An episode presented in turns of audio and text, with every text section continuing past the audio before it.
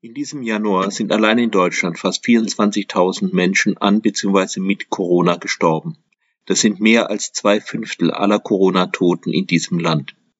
Das ist keine Panikmache, sondern eine schlichte Realität, die auch ausgesprochen gehört. Es ist auch keine Naturkatastrophe, sondern zum großen Teil die Folge von falschen politischen Entscheidungen, die insbesondere im Oktober des vergangenen Jahres getroffen wurden. Wir erinnern uns, nachdem ein Anziehen der Infektionszahlen schon im September zu sehen war, ging Deutschland mit durchschnittlich 2000 Infektionen am Tag in den Oktober und kam am Ende des Monats mit durchschnittlich über 15.000 Infektionen wieder heraus. Die Zahlen hatten sich in einem Monat nahezu verachtfacht, ohne dass einen ganzen Monat lang irgendetwas dagegen unternommen wurde. Es ist kaum zu fassen, warum die Ministerpräsidenten und Ministerpräsidenten am 14. Oktober alle Vorschläge für eine moderate Verschärfung der Maßnahmen abgelehnt haben.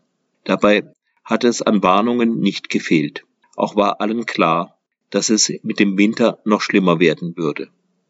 Ende November war dann klar, dass das ganz zuletzt ergriffene Mittel, der sogenannte Wellenbrecher-Lockdown, den Anstieg zwar fürs Erste verhindert hatte, aber dass die Zahlen auf einem gefährlich hohen Niveau verblieben waren.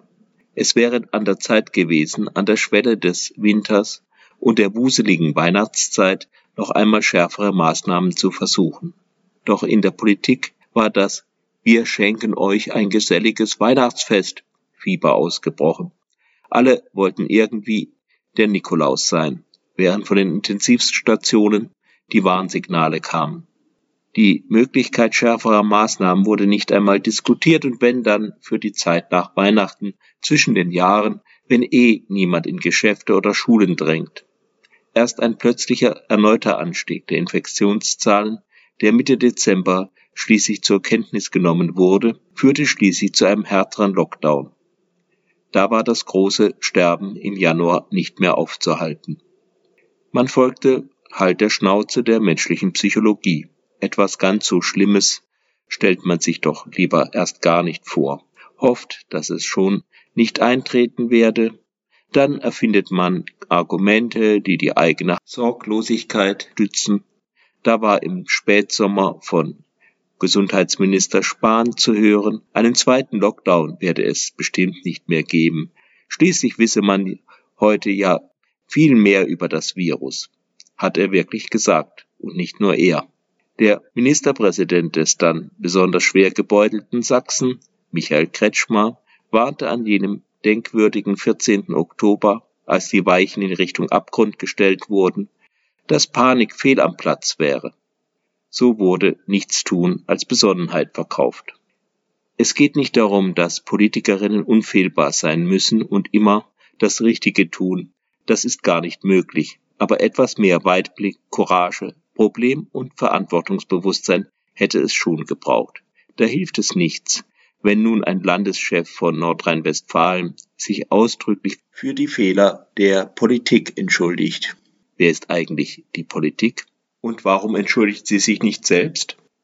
Mit der einen Ausnahme des Bodo Ramelow hat sich kein Politiker unmissverständlich zu den Fehlern im Herbst bekannt.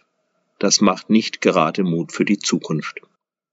Ein ganz klein wenig Besser hätte es ausgesehen, wenn man in der EU nicht einen so großen Terz um den Unterschied zwischen bedingter Zulassung und Notfallzulassung gemacht hätte.